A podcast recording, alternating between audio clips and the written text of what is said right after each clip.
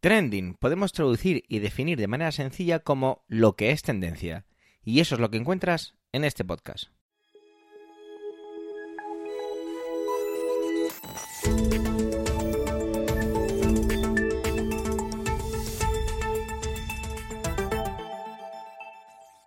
Este es el capítulo 266-266 del 21 del mes de septiembre de 2023 y cuenta con las intervenciones de Pedro Sánchez, Manuel Castaño, Ernesto Acosta, Antonio Rentero y Eduardo Norman. Un servidor, Javier Soler, hoy solo hace de presentador. Trending es tu podcast de noticias semanal. Adelante. En este capítulo comenzamos con Pedro, como suele ser de manera habitual, y lo hacemos con uno de esos grandes trendings de la semana. Quizá esta semana es que traemos muchos grandes trendings bueno, ya lo juzgaréis vosotros, queridos oyentes, y tiene que ver con la pluralidad lingüística que tenemos en este país. Se han sucedido gestos en el Parlamento, en el Congreso, mejor dicho, perdón. Eh, pues todos recordamos lo que hizo Vos con los pinganillos, las declaraciones, incluso en Europa los, los ecos de todo esto. Como siempre, Pedro nos trae una parte incluso a veces didáctica, así que siempre es interesante conocer su punto de vista y su análisis para sobre todo aprender. Adelante, Pedro.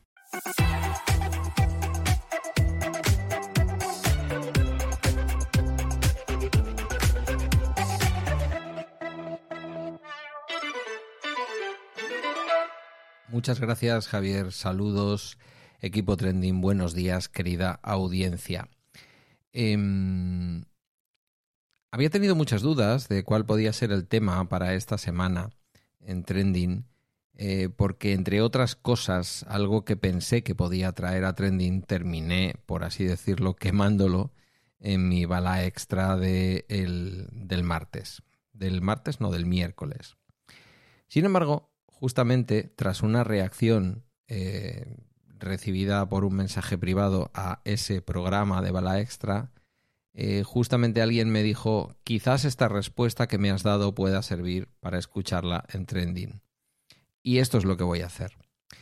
Mirad, eh, traté el tema del conflicto en torno a si en el Parlamento español se hablaba o no se hablaba en las lenguas cooficiales que se hablan en algunas partes de España. Em, y la pregunta que la persona, que el oyente y amigo me hacía, tenía que ver con el hecho de si en este momento, justo en este momento, cuando hay tanta tensión en la política española, y en este momento, justo en este momento en el que parece que toda la negociación para formar un gobierno, eh, que va a estar, como dije, eh, creo que recordar que la semana pasada en torno a Pedro Sánchez, podía depender de los grupos catalanes, si este era el momento para eh, introducir este asunto de las lenguas cooficiales en el Parlamento español y si esto no iba a generar mucho rechazo en una parte de la población española. Y mi respuesta, más allá de algún detalle que tiene que ver con, la vida de la persona que me lo preguntaba y que no viene ahora al caso, em, mi respuesta, por si a alguien le pueda interesar ciudadano, hijo de un inmigrante andaluz y, de una inmigrante eh, extremeña en su momento y medio euskaldunizado, porque mi euskera tampoco es precisamente para tirar cohetes, aunque me defiendo, lo hablo y lo entiendo perfectamente. Eh, lo entiendo perfectamente y lo hablo. Dejémoslo ahí a secas. Em, toda esta parafernalia montada en el Parlamento con equivocación o no de si se tenía que celebrar eh, la, sesión parlamentaria en los idiomas cooficiales o había que esperar a que la ley fuera aprobada y todo lo demás, me ha llevado a una reflexión, ya digo, después de haber sido cuestionado con cariño por este oyente respecto a si era el momento. Mirad, nunca es el momento para defender derechos. Siempre va a haber alguien que se sienta molesto. Siempre va a haber alguien que se sienta molesto con los derechos LGTBI, Siempre va a haber alguien que diga que eso cuesta dinero. Siempre va a haber alguien que se sienta molesto con los derechos de las mujeres. Siempre va a, haber alguien que diga que en torno a eso se montan chiringuitos y se gasta dinero. Siempre va a haber alguien que diga que la lengua común es el castellano y que todo lo demás es gastar dinero o humillar a España frente eh, a Cataluña. Se me escapa de qué manera puede España humillar a una parte de España porque esa parte de España quiera hablar una lengua que desde el punto de vista del ordenamiento jurídico se llama catalán, pero desde el, desde el punto de vista del ordenamiento jurídico también es también una lengua española. Es una lengua que es oficial en Cataluña, eh, pero eso no ha impedido a lo largo de los años que, por ejemplo, en lo que era el puente aéreo entre Barcelona y Madrid, Madrid y Barcelona, en este caso en Madrid, en la zona donde se cogía el puente aéreo, en la terminal de lo que entonces era el aeropuerto de Barajas, hubiera letreros en catalán. Y la gran pregunta, lo que este eh, amable oyente y amigo me planteaba es si esto no podía generar ahora más tensión, si no podía generar más bien rechazo y desunión, si una lengua común, y creedme que muy poco sospechoso ideológicamente, si es que se puede ser sospechoso ideológicamente en una democracia, pero entendedme la forma de hablar, muy poco sospechoso de que me dijera esto de una manera eh, torpe, interesada o lo que fuera. Eh, me lo preguntaba desde lo que habitualmente le alumbra, que es la curiosidad, que nos alumbra a muchos y a muchas de quienes escuchamos y hacemos podcast. Y mi respuesta ha sido muy clara en este sentido. ¿Acaso no siembra unidad que un presidente español sepa hablar inglés y acuda, por ejemplo, al Parlamento británico y allí hable en inglés? ¿Acaso eso no acerca a los pueblos? ¿Acaso no acercará a los pueblos que alguien que habla habitualmente catalán, no en la intimidad, sino en la intimidad y en la publicidad, en lo público, pueda hablar catalán allá donde reside la soberanía del pueblo español? no hace esto al Parlamento más representativo respecto a todas las partes que conforman este país que llamamos España? ¿No es esto más integrador? ¿Por qué ha de molestarle a alguien de Salamanca que hable un perfecto castellano que alguien que viene de Cataluña y que se siente más cómodo hablando catalán y que le ampara la Constitución para poder hacerlo, pueda expresarse allá donde representa a sus vecinos y a sus conciudadanos en la lengua que le pilla más a mano, que puede ser su lengua materna o que, puede ser su lengua de elección. Eh, ni la lengua materna de Oscar Matute es el euskera, ni la lengua materna de Gabriel Rufián es el catalán, pero nuestras pertenencias, las pertenencias de las personas que somos hijos de personas migrantes dentro de España, son variadas, son múltiples, y a mí que no me toquen a España, que no me toquen Andalucía, que no me toquen Extremadura, que no me toquen tantas partes de España a las que adoro y amo con pasión, pero tampoco me siento bien si me tocan a mi euskera. Un euskera para el que ni mi padre ni mi madre nacieron. Eh, mi padre y mi madre no esperaron ser nunca llamados por sus nietos ni a Itite ni a Mama, que significan abuelo y abuela en euskera. Nunca lo pensaron, y de manera natural ellos son Aitite y Amama.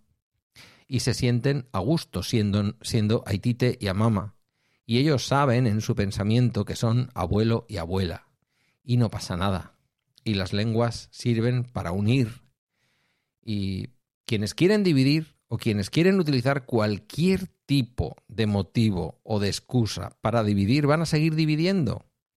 Y ahora no estoy hablando de políticos, hablo también de nosotros, de nosotras, la ciudadanía. ¿No es más interesante? ¿No se convierte España en un lugar más interesante escuchando en el Parlamento español el acento gallego, el acento catalán y el acento vasco? Y cuando digo el acento me refiero a la lengua, al idioma, no a hablar con acento de un sitio, sino a hablar ese idioma. Quienes hablamos euskera no somos más que quienes no lo hablan, ni aquí en Euskadi ni fuera de Euskadi. Quienes habláis gallego no sois más que quienes no hablan gallego, ni en Galicia ni fuera de Galicia. Y quienes hablan catalán no son más que quienes no hablan catalán, ni dentro de Cataluña ni fuera de Cataluña. Nuestra pluralidad lingüística no es ni más ni menos que la traslación de una pluralidad nacional de lo que es nuestro país. No se tiene por qué ser menos español, no tenemos por qué ceder la bandera de una lengua ni el sentimiento de pertenencia a una patria eh, a quienes solo consideran que esa es su patria. Por eso hago desde aquí una defensa de la pluralidad y de las pertenencias múltiples. Me parece fundamental que lo entendamos. Después podremos hablar de si es eh, el momento adecuado o no es el momento adecuado para este tipo de cosas. Si se ha hecho, algo que no había hecho nunca el Partido Socialista, si se ha hecho desde la sensibilidad o se ha hecho desde la obligación de aceptar unas condiciones para poder eh, llegar a un gobierno. Todo eso es discutible, pero lo que os aseguro que al final está bien es el resultado. Y el resultado va a ser una mayor pluralidad y una mayor visibilidad de lo que realmente existe. Aquello que no visualizamos, aquello que no se pone frente a los focos y vemos cada día, es como si no existiera. Y en este país existe una lengua común y más lenguas que son las lenguas maternas de algunas personas y las lenguas de adopción de otras personas, que adoramos esas lenguas. Mirad, yo no puedo decir si quiero más al castellano o al euskera, los quiero a los dos por igual. Mi lengua materna es el castellano, pero los quiero a los dos por igual.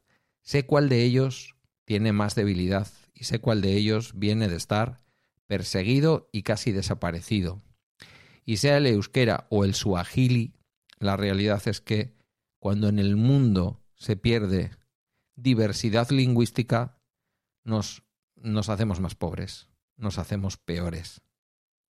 La Constitución española consagra la defensa de estas lenguas. Considera que su defensa es todo un tesoro. Por lo tanto, no sé por qué tanto ruido político por unas lenguas en las que se han escrito tan bellas palabras.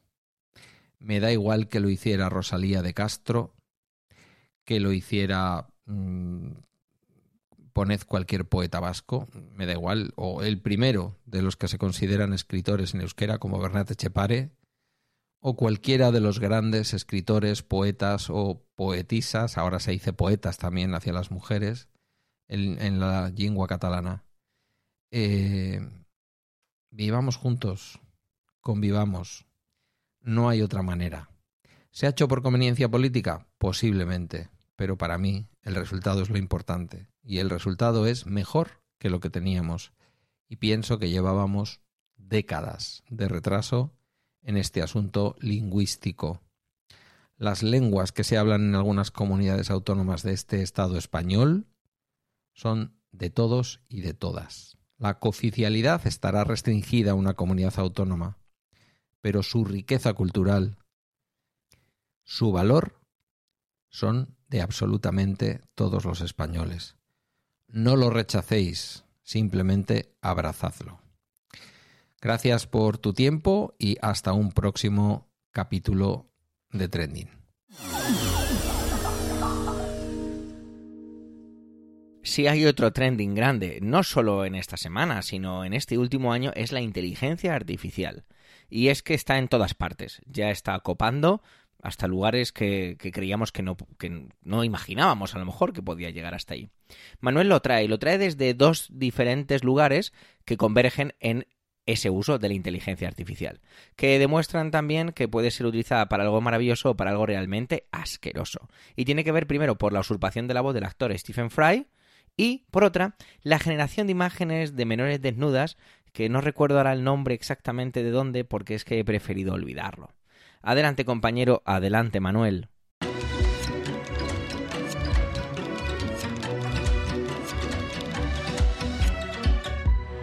Hola oyentes, hola equipo Trending. El pasado mes de febrero, aquí precisamente en Trending, yo decía que las universidades de Valladolid y Viena atribuían a Lope de Vega y además lo hacían así sin ningún tipo de duda. Una comedia anónima que hasta ese momento, bueno, que hasta ese momento y que hoy en día sigue custodiada en la Biblioteca Nacional bajo el título de La francesa Laura. Y es que este manuscrito eh, bueno, pues había sido sometido al filtro de una o varias inteligencias artificiales y finalmente estas habían dictaminado que, eh, bueno, pues que la francesa Laura pertenecía al gran fénix de los ingenios. Bueno, he aquí una de las grandezas de las inteligencias artificiales. Em, hace ya unos meses en Hollywood, o mejor dicho, Hollywood, pues está de huelga. Está de huelga y eh, una de sus reclamaciones, son bastantes, pero una de sus reclamaciones es precisamente el uso en el cine y las series de las inteligencias artificiales, porque pueden hacer eh, en el cine, pueden hacer en la pantalla grande o chica, pues casi de todo. No hay más que ver la última película de Indiana Jones para darse cuenta de ello. Digamos que desde los actores hasta los directores, pasando por fotógrafos, vestuario, eh, guionistas, pues están en peligro con esto de las IAs, a menos que se consiga de alguna manera regular, incorporar, em, maridar, me atrevería a decir. Bueno, esta semana, esta semana en la que nos encontramos, el actor británico eh, Stephen Fry, popularmente conocido por películas como V de Vendetta, eh, o por ser pues el narrador de los audiolibros de Harry Potter en Reino Unido o por intervenir en la versión inglesa de Pocoyo, pues denunciaba, eh, bueno, lo hacía, denunciaba, denunciaba, no denunciaba por, la vía penal, denunciaba en una especie de festival, feria, congreso relacionado precisamente con las tecnológicas que una IA le había clonado su voz y la había puesto al servicio de un documental histórico. Eh, el pasado final de semana aparecía también un vídeo de Feijó, no sé si lo vieron, se hizo viral, en el que aparecía hablando inglés. Bueno, era uno de esos llamados mm, dickfakes, un contenido falso, eh, pues como el que ya en otro tiempo también ruló por ahí, se hizo también viral, del Fario de Torrente, pues hablando inglés.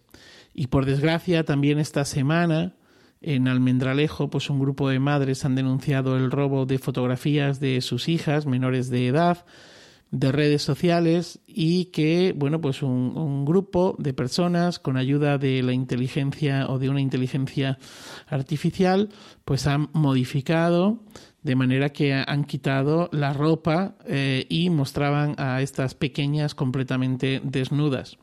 He leído por ahí algún comentario de eh, alguna madre que había visto las fotos y decía pues que era porno total, o sea que estaban muy bien hechas. Los presuntos autores de todo esto eh, son menores.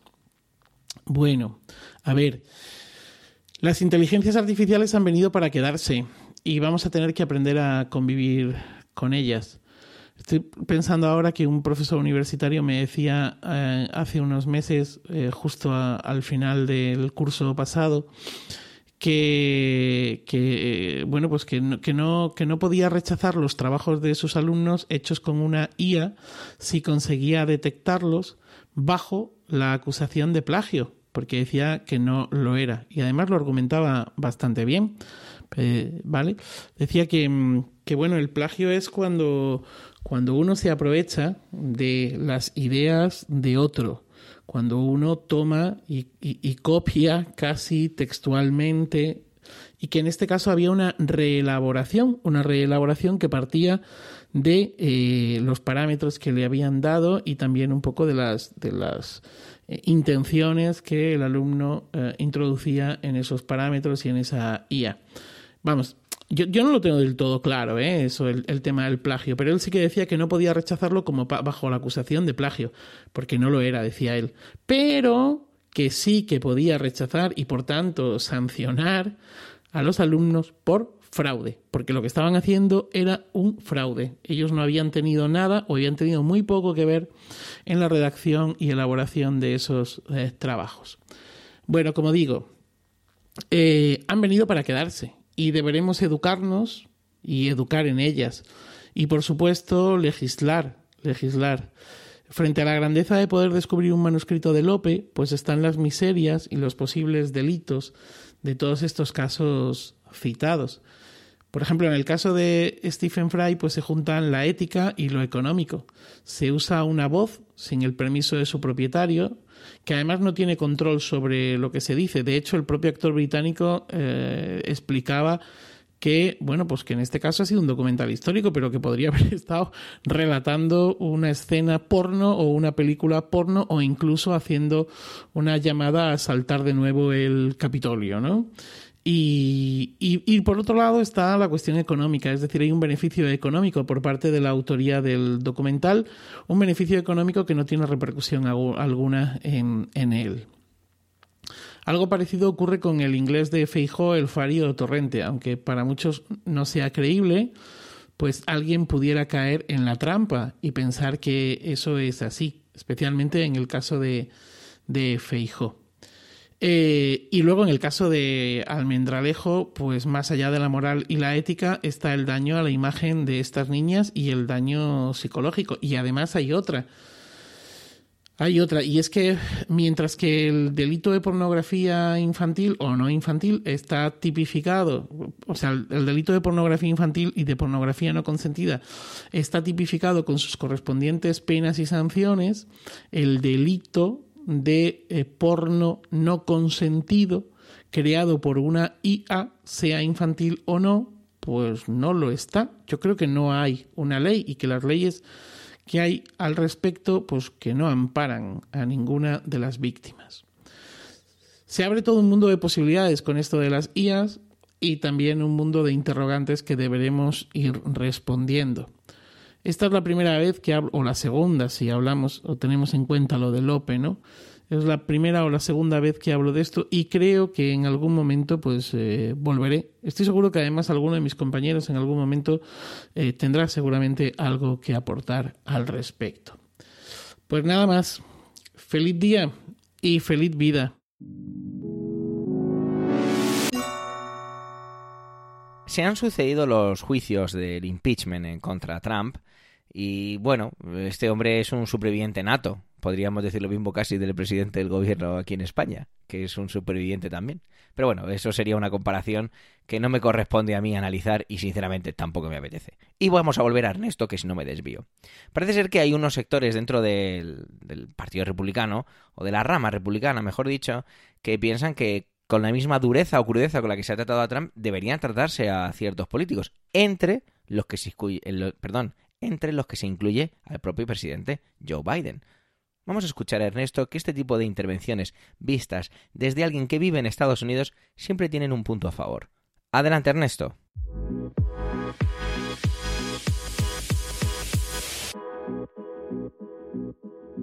Muchas gracias Javier, saludos para todos los oyentes y para el equipo de Trending.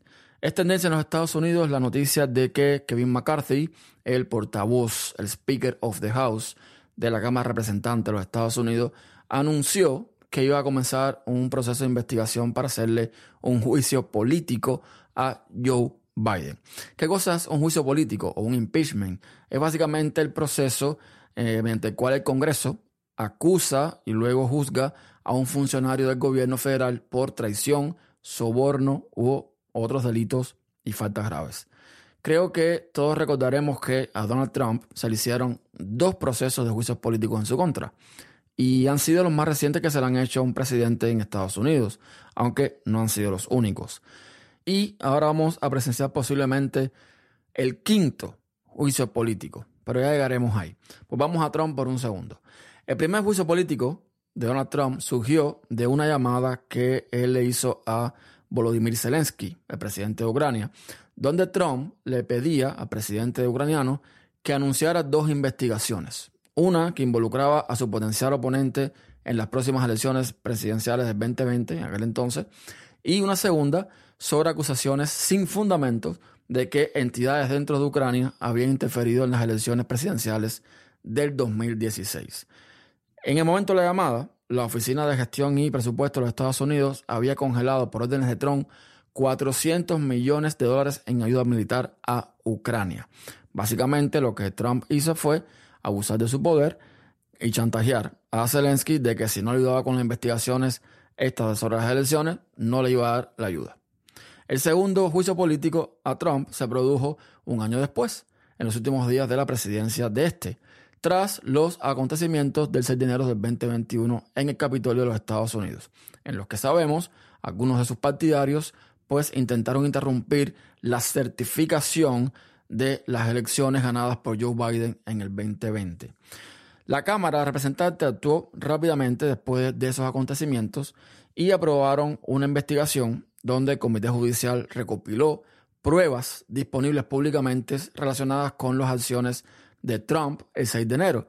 Y en el plazo de una semana, pues presentó y aprobó un solo artículo de acusación donde, valga redundancia, acusaban al presidente de incitación a la insurrección. Específicamente, este artículo alegaba que en los meses previos al 6 de enero, Trump había emitido constantemente declaraciones falsas afirmando que los resultados de las elecciones presidenciales fueron producto de un fraude generalizado y no deberían ser aceptados por el pueblo estadounidense. Luego, eh, Trump repitió estas afirmaciones cuando se dirigió a una multitud el 6 de enero y emitió declaraciones intencionales que, en contexto, alentaron y previsiblemente resultaron en acciones ilegales en el Capitolio. Pero en el caso este ahora del juicio político contra Biden, la cosa es un poco diferente, tanto en sustancia como en proceso, a los que pesan sobre el legado de expresidentes como Richard Nixon, Bill Clinton y Donald Trump. Recordemos que Nixon fue acusado de obstruir la justicia al impedir la investigación sobre el allanamiento del Watergate, abusar de sus poderes presidenciales para acusar a sus enemigos políticos y negarse a cooperar con la investigación de la Cámara. En el caso de Clinton, la cosa fue más sexual. Él mintió bajo juramento sobre esta relación que había mantenido con la becaria de la Casa Blanca y también fue acusado de obstrucción a la justicia por intentar mantener todo esto en secreto. Y bueno, de Trump lo acabo de decir. El primer juicio político acusado de solicitar la interferencia de Ucrania en las elecciones presidenciales del 2020 y obstruir el Congreso. Y en el segundo, acusado de incitar a una insurrección al mentir sobre los resultados de las elecciones del 2020 que perdió y, bueno, alentó a sus seguidores a dirigirse al Capitolio. Todos estos juicios políticos tienen en común que fueron efectuados por eh, acciones que realizaron los acusados durante su mandato no antes. Siguiendo la estela del primer juicio político a Donald Trump, cuando los republicanos tomaron el poder de la Cámara de Representantes, comenzaron a tratar de encontrar pruebas que demostraran que el presidente Biden se había beneficiado de los negocios de su hijo, Hunter Biden. Los republicanos de la Cámara de Representantes, bueno, eh, realmente algunos de ellos, que hay que darles de comer aparte, alegan que Biden de alguna manera se benefició de los negocios que su hijo tuvo en Ucrania, eh, específicamente con Burisma, y China, cuando este, cuando Joe Biden era vicepresidente. El presidente, Joe Biden, y la Casa Blanca lo han negado. Y los investigadores no han encontrado desde entonces pruebas irrefutables de los testigos ni de los registros financieros de Biden. Básicamente, es todo lo que ha hecho el GOP, o sea, el GOP, el Partido Republicano, desde entonces. Tratar de inculpar al presidente a través de su hijo, el cual ha sido un objetivo político desde la administración de Trump y que después de múltiples investigaciones se le ha encontrado culpable de cosas que nada tienen que ver con lo que los republicanos quieren. Es decir, todo ha terminado en temas de evasión de impuestos y mentir sobre la posesión de un arma que eh, no debería tener bajo ciertas condiciones. Ya está. Como el GOP no ha encontrado esa evidencia, pues lucharon por atraer la atención pública a su investigación y hace unos días el speaker de la Casa de Representantes, Kevin McCarthy, le dio el visto bueno a que comenzara el proceso de investigación de un juicio político. Hay que aclarar que Kevin McCarthy no ha comenzado este proceso porque tenga evidencia alguna para él mismo, sino para preservar literalmente su puesto. Para que este señor saliera como portavoz de la Cámara de Representantes, tuvo que hacer ciertas concesiones y pactar con un pequeño grupo de magas de extrema derecha que ahora mismo lo tienen amenazado de que si no hace algo en contra de Biden, lo tiran literalmente a la calle. Recordemos que este señor, para que saliera como Speaker de House, tuvieron que votar unas cuantas veces y hubo que convencer a algunos de estos magas para que dieran su voto porque no se ponían de acuerdo. Pero este mismo grupo no se ha contentado con hacerle impeachment solamente a Biden, sino a todos los que ellos no consideran que deban ocupar un cargo político o de gobierno. Si vamos al sitio web del Congreso, eso es público, podremos encontrar ahí propuestas de juicios políticos para el secretario de Defensa, para Kamala Harris, la vicepresidenta, para el secretario de Seguridad Nacional, y esto por altos crímenes y crímenes menores. También podemos encontrar propuestas de juicio político para el director del FBI por facilitar el desarrollo de una fuerza policial federal para intimidar, acosar y atrapar a ciudadanos estadounidenses considerados enemigos del régimen de Biden. Esto, esto da risa.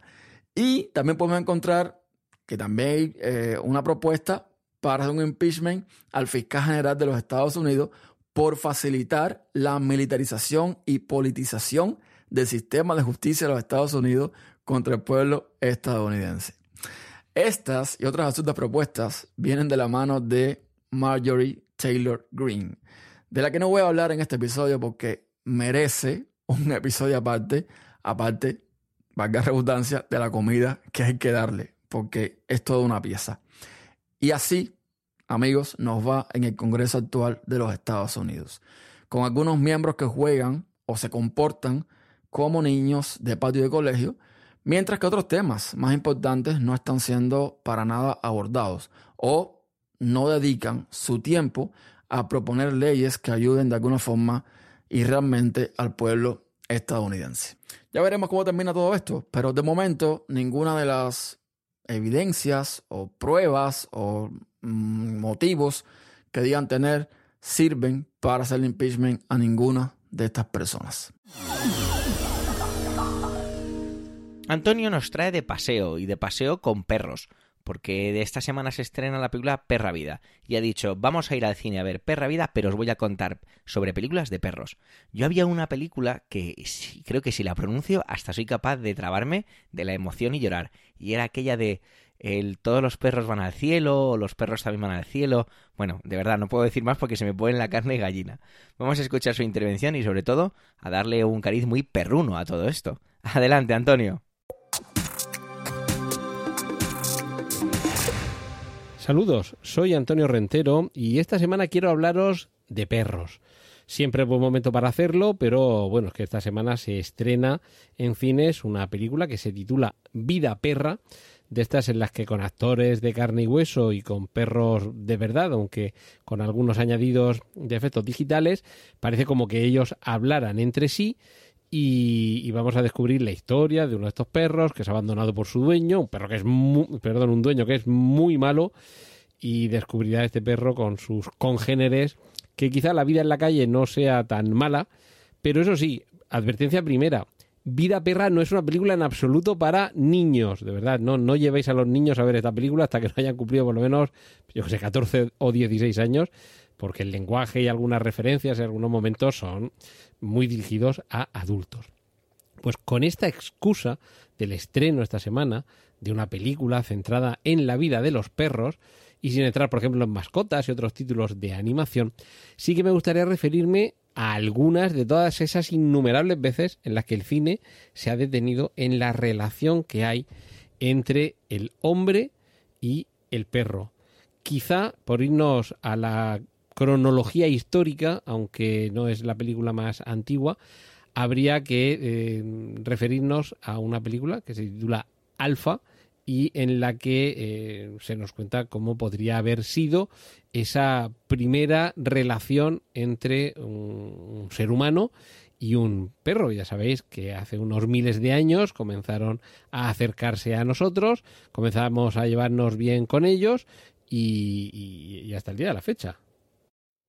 En el caso de, esta película que os digo, Alpha, eh, se estrenó en el año 2018, la dirige Albert Hughes y está protagonizada por un Cody Smith McPhee que nos remonta a nada menos que hace 20.000 años cuando una tribu en Europa ve como uno de sus miembros durante una partida de caza eh, no voy a desvelaros demasiado, pero bueno, se queda aislado del, resto y a partir de ahí comenzará una relación con un animal que hasta ese momento es un depredador, como es el lobo, y que probablemente, tampoco os voy a contar el final, pero probablemente aquí lo que se nos esté contando es una elucubración sobre cómo podría haber sido alguno de esos primeros contactos entre el hombre y el animal que con el tiempo, con estos 20.000 años de historia desde entonces, se ha convertido en el mejor amigo del hombre.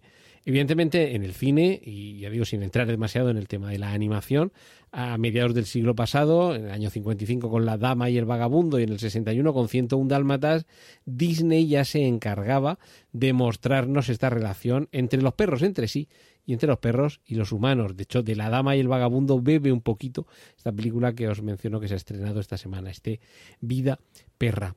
Pero hay yo creo que dos películas que me parece que son esenciales al hablar de la relación moderna entre el hombre y el perro. La primera de ellas sería Siempre a tu lado, Hachiko, la historia basada en hechos reales de este, de este perro de la raza japonesa Akita, que durante años estuvo acudiendo a la estación a esperar a su dueño, que nunca regresó. Y no regresó no porque no quisiera, sino porque no pudo. La película eh, con este título, Siempre a tu lado, estrenada en el 2009, dirigida por Lasse Hallström y protagonizada por Richard Gere, es eh, un remake de la película a chico original que narraba eh, en versión japonesa este acontecimiento que además ha quedado inmortalizado con una escultura de este perro que, que está en la puerta de la estación donde sucedieron los eventos reales.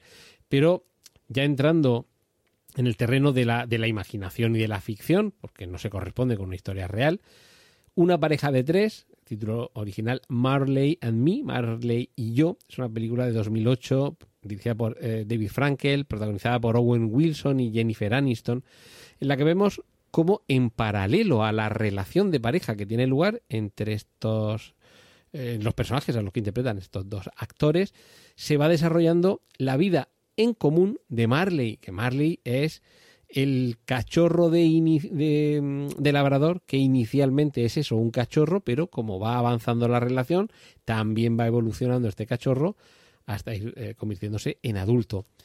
Solo os digo que si tenéis perro o queréis tener y sois muy sensibles, quizá esta, película no deberíais verla sin Kleenex a mano porque es verdad que aunque por algún lado sea una comedia muy blanca y muy facilona, eh, típica comedia romántica con valores familiares y de respeto a los animales, eh, es verdad que conforme va avanzando y vamos viendo cómo va haciéndose mayor Marley, vamos descubriendo lo que hemos visto todos los que hemos tenido perro en casa durante muchos años, que es que es una escuela de vida el convivir con un perro.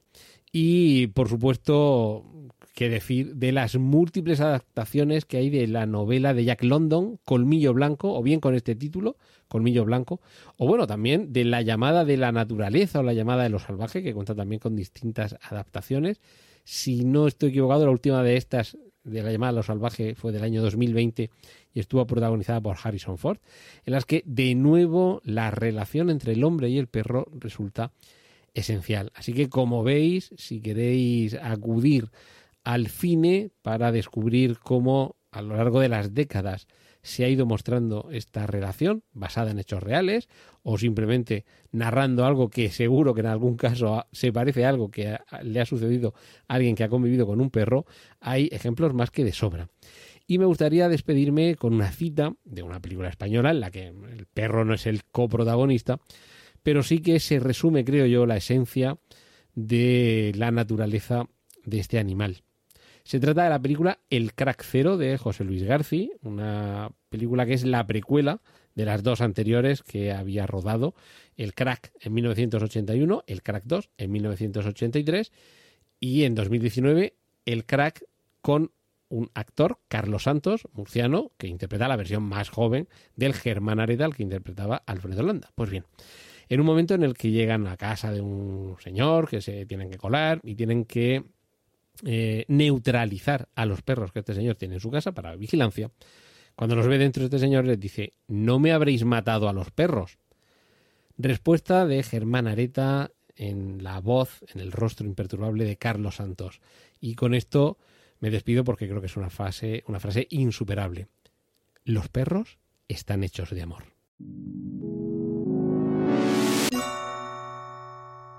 Y sí, tengo que decirlo, otro gran trending de la semana, igual también del verano. Y es que qué pena, qué pena que la selección española de fútbol femenina, que ha sido campeona del mundo, esté en la prensa, en, en voz de todos, en las redes sociales, en todas partes, por todo lo demás, menos por haber ganado el Mundial. Y es que es un auténtico culebrón, como bien definía el bueno de Eduardo cuando me pasaba su intervención. Os dejo con él y con otro capítulo de algo que parece no va a acabar ni mucho menos pronto. Adelante, Eduardo.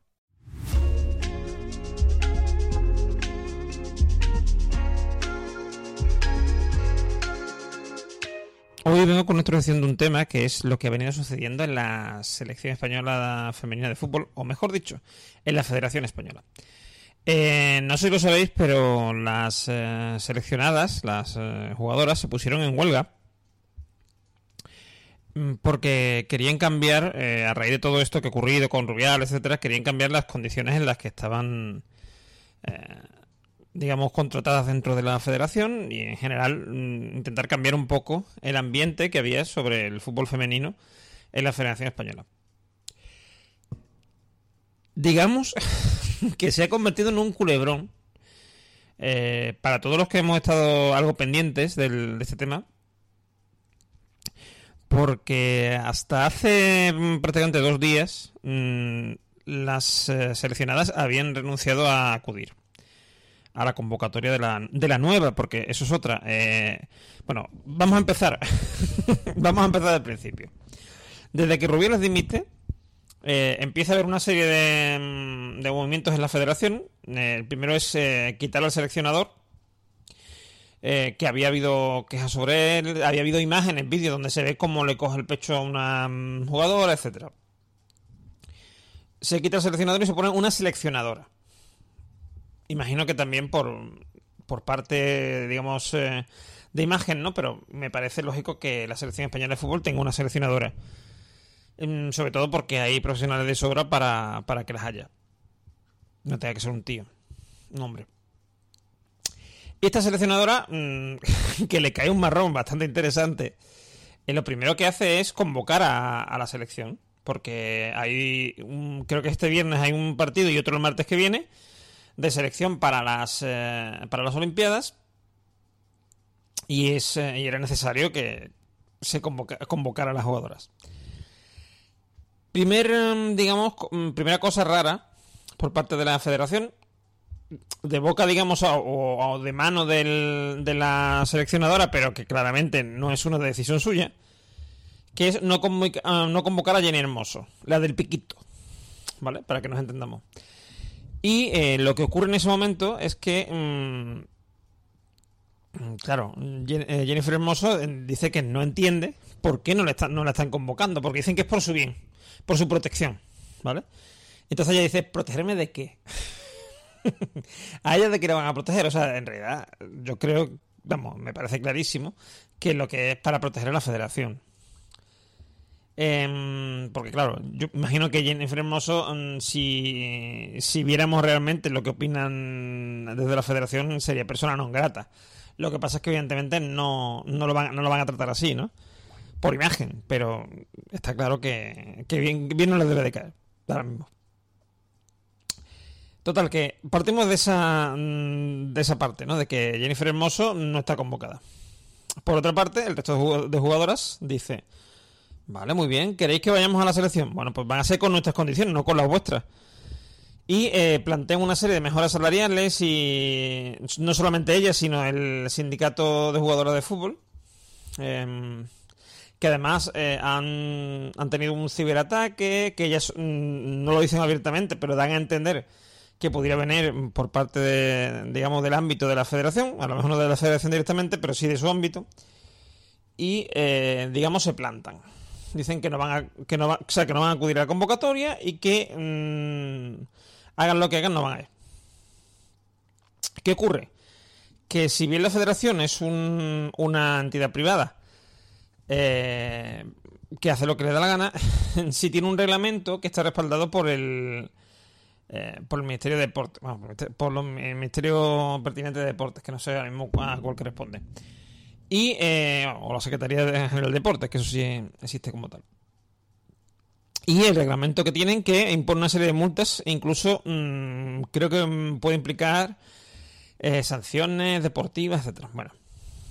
Es decir, te pueden, te pueden quitar de, de jugar durante un tiempo y te pueden quitar dinerito, ¿vale?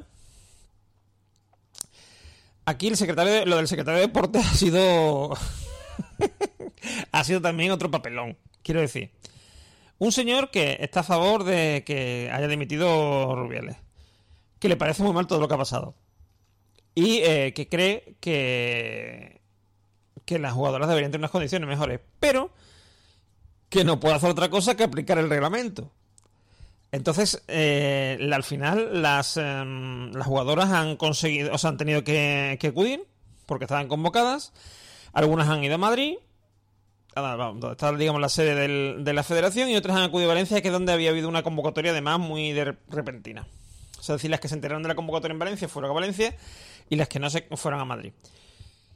La gracia está en que, en que mientras la Secretaría de Deportes ha estado ahí en medio, ¿vale? Porque la, la federación los, los ha usado como arma, porque mm, ha dicho, bueno, pues si no venís, eh, si no acudís a la convocatoria, aquí tenéis las sanciones monetarias y, digamos, deportivas que os corresponden y el- la, secreta- la Secretaría, por otra parte, mm, lo que ha visto es que se les estaba utilizando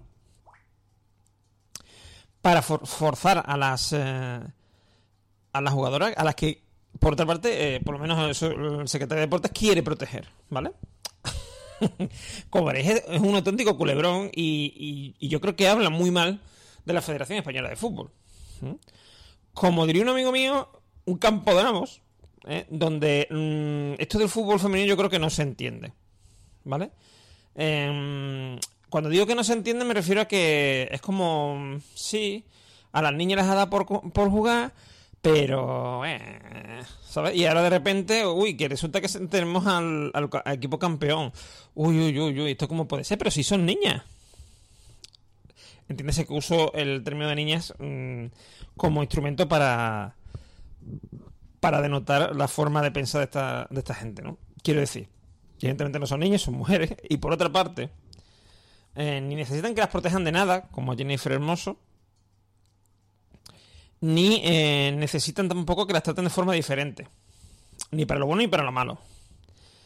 Eh, ellas lo que, lo que sí son conscientes, y yo creo que es, es algo que, mm, que se tiene que dar cuenta la federación, mm, son conscientes de que ya no es como antes, que esto era una cosa secundaria, desde que se ha ganado el mundial, el, fútbol deportivo mm, de repente tiene un interés.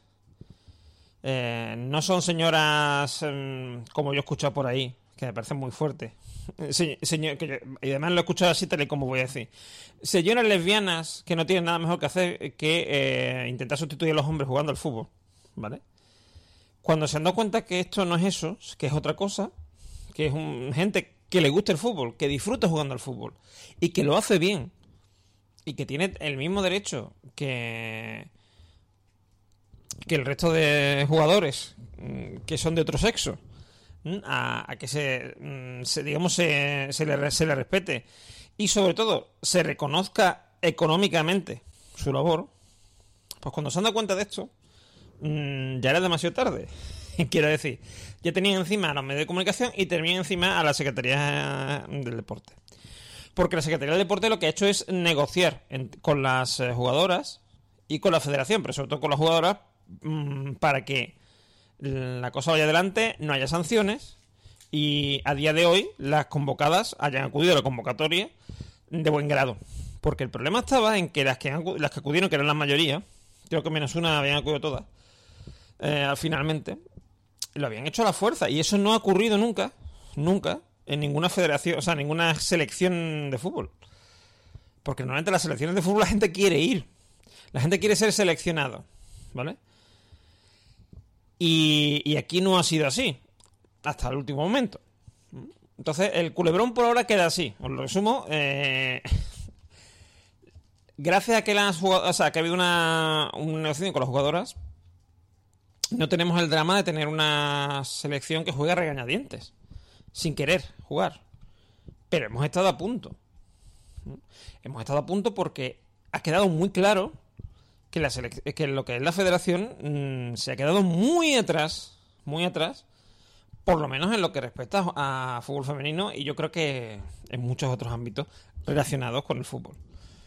Mm, que son, o sea, decir, hay que decir que la Federación Española, como además nuestro, nuestro compañero mm, Pedro Sánchez nos ha hecho ver muchas veces últimamente en su bala extra, eh, ha desarrollado una serie de protecciones para los niños en el, frente a la violencia los abusos en general, de cualquier tipo, en el fútbol, etcétera. Y es verdad que han hecho una buena labor con esto, con temas, con meter a gente que ellos consideran que no corresponde que estén en la federación o, que no están habituados a que estén en la federación, como son las mujeres.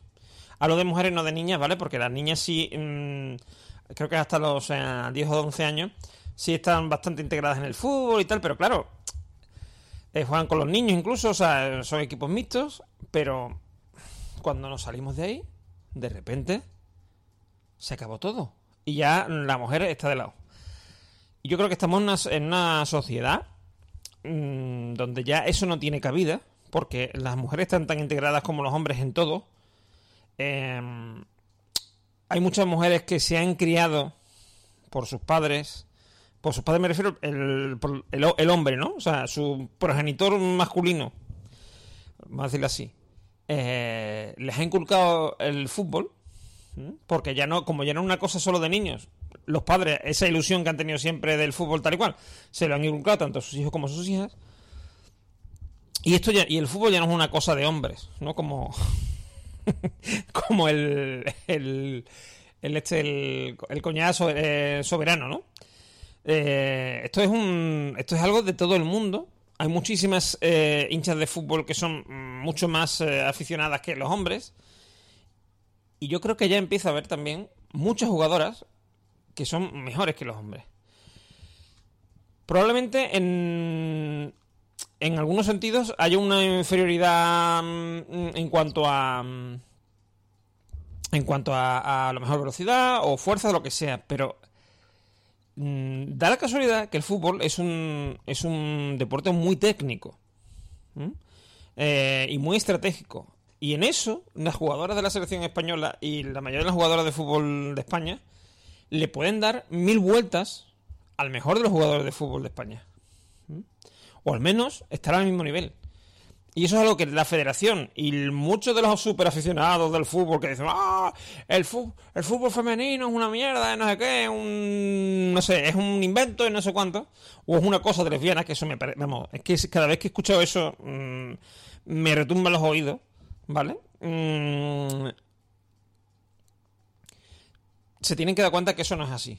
Que eso ya no es así. Quizá nunca lo ha sido, ¿no? Siempre había mujeres que les gustaba el fútbol, mm, aunque estuviera mal visto. Pero hoy ni está mal visto, ni es algo malo, ni. ni necesitan mm, las mujeres que nadie las defienda. Se pueden defender ellas solas perfectamente. Lo que nos hace falta es mm, poner pie en pared y poner un control en la Federación Española de Fútbol a ver qué carajo está pasando allí porque lo que ocurre, os digo que no es normal. Gracias por llegar hasta aquí y por supuesto por el tiempo empleado en escucharnos en este capítulo ducentésimo sexagésimo sexto. Tenéis nuestra cuenta de Twitter arroba trendingpod y las de las voces de hoy en emilcar.fm barra trending, como siempre, a vuestra entera disposición. Un saludo y hasta la semana que viene.